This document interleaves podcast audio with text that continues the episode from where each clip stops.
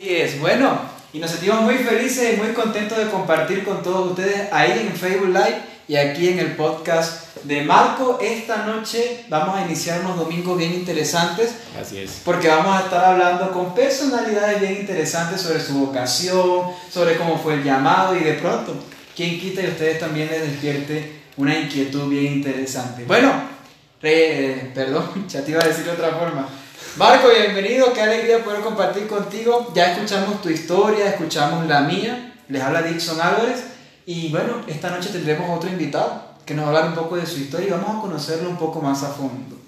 Hola Dixon, es un placer también estar frente a ti y frente a todos ustedes que nos escuchan a través del podcast. Como yo lo decía, lo pueden encontrar en Spotify como Marco Podcast y a todos ustedes que se conectan a través del Facebook Live.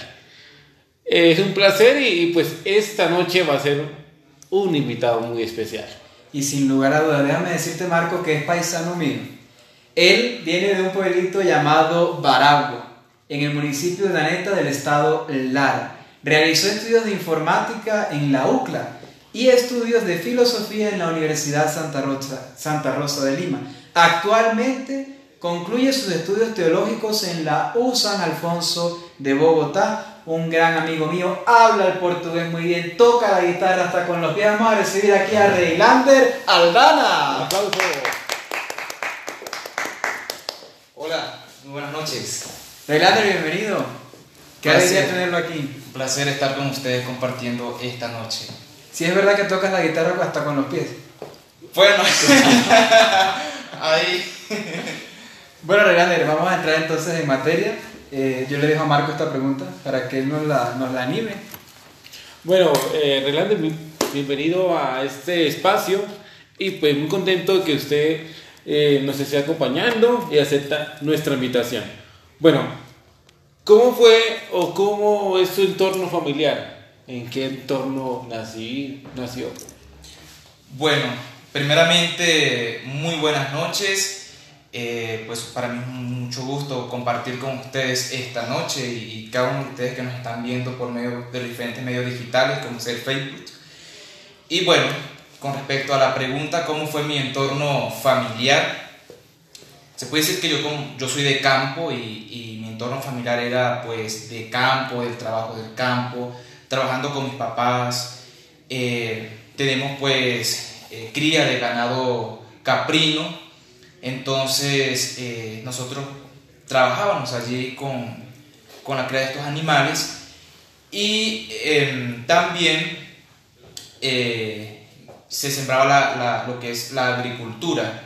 Entonces allí también se sembraba mucho. Entonces, pues eh, mi papá y mi mamá, ellos eran, son personas que, que trabajan mucho en el, en el campo. Sí, y, y pues en este ambiente creció Reilander Aldana. Mi papá, pues, un, hombre, pues, eh, que le gusta bailar, ir a fiestas. Mi mamá, una mujer de oración, trabajadora, reservada. Y, y también mi papá, muy trabajador, por cierto, él. Y pues ahí fueron ellos, pues, que haciendo crecer ese, ese humilde hogar, en el cual somos cuatro. Yo soy el último de todos. El consentido. Oye, Reilander, y yo quisiera, ya que hablaste de tu papá, de tu mamá, yo quisiera preguntarte si ellos, no sé, eh, de pronto, o bueno, no solo ellos, sino todo tu entorno familiar, todo tu entorno eh, allá en Baragua, ¿en algo influyó en tu vocación? O sea, tu entorno familiar, el campo, ¿en algo influyó en tu vocación o fue después? Bueno, Dixon, como yo te lo decía eh, hace días, eh, trataré de ser breve porque yo tengo ese problema de tiendo a alargarme mucho. Digamos que mi vocación eh, en el ambiente de mi familia viene dado desde mi mamá. Eh, una escena que recuerdo muchísimo era que mi mamá estaba eh, orando y yo la veía con esa entrega y yo le decía, le dije, perdón a ella, que yo quería aprender a, rezar, quería aprender a, orar y quería hacer lo que ella estaba haciendo. Y recuerdo que mi mamá en ese momento lo que me, eh, dijo, repite conmigo estas palabras, y, lo que recuerdo era el credo. Entonces de allí pues eh, comencé pues esa vida espiritual, caminarme en, ese encuentro con Dios, encuentro con Jesús y viene dado desde mi mamá. Entonces mi, mi camino vocacional viene de, desde la niñez. Desde muy pequeño empecé a dar signos pues de, de, querer buscar de Dios. Entonces de allí parte mi, mi historia vocacional. Entonces desde que mi mamá me trajo a este mundo, eh, comienza mi, mi, historia vocacional y yo lo considero así. Qué bonito, grande. Y de verdad que es algo que, que transmite cosas muy bonitas, ¿no? Así, Marco. Así es. Es una, como una, una experiencia que usted vive y, y atrae muchos jóvenes, ¿no? Entonces, una pregunta. ¿Sus, sus papás estuvieron de acuerdo al, al entrar al seminario? Digamos que sí, pero no. Mira que ellos, ellos no pueden estar viendo, ¿no? Mucho cuidado. bueno, mal que estoy lejos. eh, bueno, mi. Como bien les decía, eh, yo soy el último de, de, de cuatro hermanos eh, dentro del matrimonio, porque mi papá fuera del matrimonio tuvo eh, tres hijos más. Entonces yo soy el último y precisamente por ser el último era el que eh, estaba con mis papás. Y sí, en cierto momento ellos como que no querían o, sentían pues ese miedo de perder a su último hijo y quedarse ellos solos. Y más que todo pues a mi mamá, a mi papá, eh, pues ellos en un momento no, no tuvieron como que muy de acuerdo, me decían por qué te vas, por qué no haces otra cosa. Y así, intentaban, pero dentro de su corazón ellos veían que era mi anhelo y, y ellos empezaron a asumirlo porque ellos recuerdan cuando yo era niño. Y hay algo que decía mi mamá que yo pensaba que era uno de sus juegos. Yo pensaba que él no lo iba a hacer. Yo pensaba que era, era uno de sus juegos porque como él jugaba, yo pensaba que eran jueguitos de él, así que él jugaba, que hacía misa. Porque cuando yo era niño yo jugaba que hacía misas. Esos eran mis juegos. Y como era parte de campo y yo estaba solito por allá, entonces yo y mis hermanos crecieron, entonces que yo como que el pequeño de la casa quedó solito. Entonces mis juegos eran y que haciendo misa. Entonces mi mamá pues recuerda mi, mi niñez y mi niñez fue una búsqueda muy grande de Dios. Qué bonito, De hecho, que me perdona que me extienda, eh, a los siete años de edad comencé a rezar el rosario todos los días. Eh, era todas las noches rezaba yo el, el rosario. Precisamente cuando empecé a rezar el rosario, yo llamaba a mi mamá para que ella me contestara. Y, y resulta que yo lo rezaba en la mañana, al mediodía y en la noche. Y mi mamá me recuerdo que me decía, ya estoy cansada. esa muchacha no me deja en paz. Esa es mi mamacita. Ella tuvo que, que también aguantar mi, esa parte como aficionada, yo no sé, de mi espiritualidad. Aprendí mucho de ella, pero ella también eh, le tocó ver, eh, verme crecer. Y es hermoso, ¿sí? Eh, uno crecer como, como persona y, y buscar de, de Dios. Y, y, recuerdo pues que muy pequeño siempre busqué de Dios. Para los que nos ven en, en Facebook, eh, porque los que nos escuchan no, no, no, lo saben, pero Relander no tiene café, Relander lo que tiene es un vasito con agua. En cambio, Marco y yo tenemos café. Porque es que si le damos café, entonces habla mucho. Entonces no, mentira. Oye, Relander, ¿por qué no nos cuenta una anécdota? Una anécdota, no sé, algo que le haya pasado, que sea muy, muy interesante, muy gracioso o muy reflexivo también, no sé algo que usted nos quisiera comentar así, una anécdota en su vida, ya pasando más a la vida y dejando un poco más la, la infancia. En la vida, bueno, eh, quizás esto va a ser muy chistoso, no sé. Es que cuando yo estaba en bachillerato, sí, me llega una muchacha y se me declara que yo le gustaba y, y que pues que si podía ser su novio. Entonces eh, yo acepté y, y, yo estaba así como que temblando porque era una mujer eh, declarándosele a un hombre en vez de yo declarármele a ella. Entonces, bueno, yo acepté y yo todo nervioso y, la cosa. Y, y yo recuerdo mucho eso porque me da mucha risa porque a mí siempre me decían, mira, a ti se te declaran la- las mujeres en vez de, de tú declarártele a, a ellas. Claro. Entonces, eso siempre me, me ha dado mucha risa porque eh, esa, esa, esa escena y, y ese momento, pues lo recuerdo mucho y, y me da mucha risa porque ver cómo una mujer se me declara a mí en vez de, de declararme yo a una mujer. Entonces, esa parte eh, me pareció que dentro de mi vida, de mi juventud, me pareció como que muy chistoso en, en ¿Y ese cuánto, momento. ¿Y cuánto duraban, la, cuánto duraban las relaciones, más o menos? Pues ¿Cuánto duró la que, con la que tuviste más tiempo? A ver. duramos un año. Ay, Uy, a ver, pero duró Sí, duramos un año. Sí. La mía duraban dos días. Mejor cambiamos de tema antes de que me ponga a llorar. Marco, ¿qué le tiene otra pregunta? Sí, sí, sí. Pero chévere. De verdad. Bueno, ya cambiando de, de un poco del, del tema de las anécdotas, eh, la llegada acá a Bogotá, al seminario de Bogotá, de venirse de su hereda, de, de su país, ¿cómo fue como su perspectiva al llegar acá? Bueno, antes de responder tu pregunta, eh, quiero hacer un pequeño paréntesis para también explicar cómo llegué a los redentoristas también, para que puedan entender cómo llegué aquí. ¿Sí? Eh, bueno, resulta pues que conocí los redentoristas eh, de San José, me llamó mucho la atención pues el letrero que está en, en el templo allá, y yo San, empecé... San José de Barquisimeto. De Barquisimeto, sí.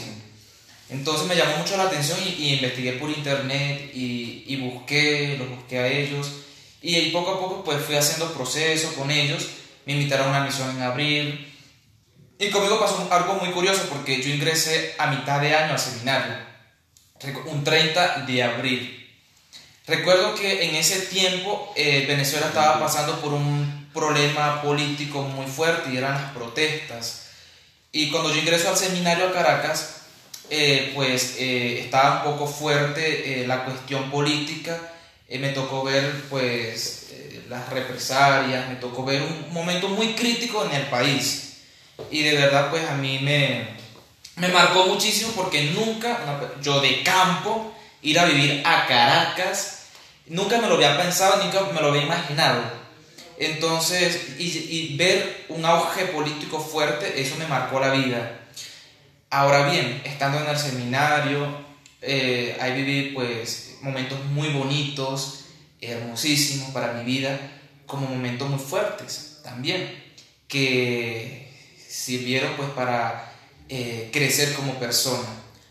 Ahora, de vivir en Caracas, nos dicen un día antes, no, ustedes se van para Colombia, ¿sí? Y nos venimos para Colombia en otro, en otro, momento, en otro momento de tensión política de Venezuela. Eh, la tensión estaba muy fuerte y sacamos nuestros pasaportes, ya habíamos hecho algunos trámites y te recordarás mucho, Dixon, de esos momentos. Y bueno, y nosotros asustados, nos mandaron para la casa, despedirnos de nuestra familia, ¿cómo así que se van para otro país? Cambian la formación para acá, para Bogotá. Eh, y bueno, y creo que fue muy acertada y llegamos acá. Algo impactante con- que me pasó a mí fue cuando crucé la frontera, o sea, sentí algo que, me, que se me desprendió de aquí y, y ver un país herido y ver tantos hermanos venezolanos, verlo con los propios ojos, eso me marcó. Pero también ver del otro lado, y recuerdo un letrero que decía, eh, hermanos venezolanos, bienvenidos a Colombia, algo así, un letrero recuerdo que vi en Cúcuta, y eso me hizo sentir como en casa, me hizo sentir, ustedes son nuestros hermanos. Y siento que eh, en este país eh, me han tratado muy bien, eh, gente muy hermosa, llena de Dios, muy creyente. Y aquí, pues en el seminario San Alfonso, uy, he tenido un crecimiento enorme, en el cual pues me siento digno. Entonces es algo positivo, sientes que fue positivo Sí, a Bogotá. sí, sí, fue muy positivo, de verdad. Muy bien. Sí, sí. ¿No, ¿No te confundiste con el tinto y el café? Sí, de hecho con muchísimas palabras que, que, que decimos nosotros los venezolanos. Claro, claro. Eh, decimos muchas palabras que aquí en Colombia significan otras cosas y me he llevado, como dicen en mi país, unos chascones, pero, pero bien, la gente entiende, entiende. No, muy Nuestro- bien. nuestro- Reylanda, yo quisiera preguntarte entonces, ya para ir cerrando, aprender a tocar guitarra, porque yo al principio dije que tú la tocabas hasta con los pies. Aprender a, a tocar guitarra ha sido algo difícil o ha sido algo fácil para ti y para cualquier joven que quiera de pronto, no sé, empezar algo nuevo, como hablar un nuevo idioma, o como tú que aprendes a tocar una guitarra. ¿Fue algo difícil? ¿Fue algo fácil? Bueno, si les soy sincero, eh, eh, es un proceso, fue un proceso. Bueno, resulta que, que hace tiempo yo quería aprender a tocar guitarra y yo le pedí ayuda a, un compañero y él me dijo, yo soy zurdo, ¿sí? Y él me dice, em, no te puedo enseñar porque tú eres zurdo. Entonces yo dije, ¿cómo? que- O sea, porque soy zurdo no me vas a enseñar a tocar guitarra, no. O sea, te va, te va a costar aprender. Entonces yo dije, bueno, está bien. Aprendo, pues, por el lado, por el otro lado, eh, por la derecha. Y así fue. eh, eh, durante un año empecé a darle, a darle. O sea, que, o sea, que tuviste que tocar con la derecha siendo tú zurdo. Sí, sí, me tocó adiestrarme allí. Claro. Y, y eso me sirvió muchísimo porque escribo con las dos manos. Bueno, entonces ahí fui, fui ensayando, practicando, viendo tutoriales por internet, por YouTube. Y eso me sirvió muchísimo. Y digamos que aprendí a tocar guitarra sin necesidad de un profesor. ¿Sí? Aprendí solo. Eh, una vez me, me explicó algunas cositas que necesitaba aprender, me explicaron y eso fue todo. Pero aprendí solo, y con esfuerzo y perseverancia. Y, y con esto quiero decir que, que cuando uno quiere aprender algo en la vida, la disposición es lo que cuenta. No importa si te dicen tú no sirves para cantar, tú no sirves para bailar, tú no sirves para esto, porque mm, no, no vemos que, que puedes o no tienes esas capacidades. Y descubrí que, que nosotros como seres humanos tenemos muchas capacidades para aprender. Y lo digo de mi experiencia. Sí, entonces, eh, eso que quede como para nosotros, que cuando te digan que tú no puedes, yo sí te digo, tú sí puedes. Y puedes lograrlo. Bueno, muchas gracias, eh, Renanda, por ese lindo, lindo mensaje. La última pregunta. Esto, pues ya sabemos que, que el podcast y el Facebook Live eh, va dedicado más que todo a los jóvenes. Y la pregunta es para un mensaje que le quiere decir a los jóvenes. Bueno, jóvenes, eh, los que están conectados y los que no están conectados. Eh, yo les quiero decir que en la vida y en nuestra actualidad hay muchos desafíos, hay muchas cosas que por las cuales hay que pasar. Y yo sí les digo que hay que aprender a madurar de nuestros problemas, de nuestras dificultades, de nuestras caídas, no importa. Nosotros nos podemos levantar victoriosos y podemos hacer las cosas bien, con ética. Nunca olvidemos la importancia de ser seres éticos para la vida. Y eso lo he aprendido muchísimo. La ética, la moral debe de guiar nuestra vida para ser hombres y mujeres de bien. Y para finalizar, les digo, no se cansen jóvenes, nunca se cansen. Luchen por sus sueños, luchen por ser seres íntegros. Y les digo, no descuiden la parte humana, porque en la actualidad vemos que se están preparando jóvenes desde aquí, pero se están olvidando del corazón. Seamos seres humanos. Vemos en el otro un hermano, así como Jesús nos enseña. Así que lo que les digo eh, en resumidas cuentas es que no se cansen de luchar, luchen por sus sueños y amen como Dios nos amó.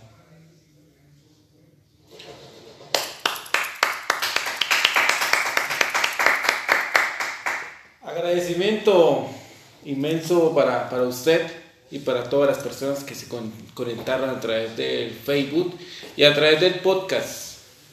Eh, es un mensaje muy, muy llamativo y, y enriquecedor para nosotros como jóvenes y para todos ustedes que están eh, conectados, que comparten este video, comparten este podcast y este mensaje le llegue a todos los jóvenes. Porque estamos en una.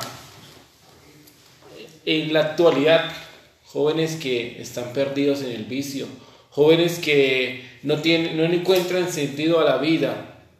Y hay que llevarles una palabra de aliento, una palabra de ánimo para que ellos puedan ver la vida de una manera diferente, una manera con sabiduría. Es. No, yo no soy uno de ellos. no.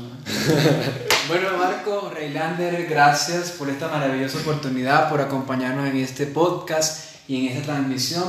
Y los esperamos entonces el próximo domingo, aproximadamente a esta hora, para que sigan conociendo un poco más de la vida de otros seminaristas y se animen a vivir esta aventura, a vivir este reto tan maravilloso que es seguir al Redentor. Entonces nos despedimos y les deseamos una feliz noche y nos encontramos nuevamente el próximo domingo por aquí por Mac Pop. Podcast Marco Podcast. En Spotify, en la aplicación que la pueden descargar en Play Store, eh, Spotify, y, y pueden encontrar como Marcos Podcast. Muchas gracias, una feliz noche. Buenas noches.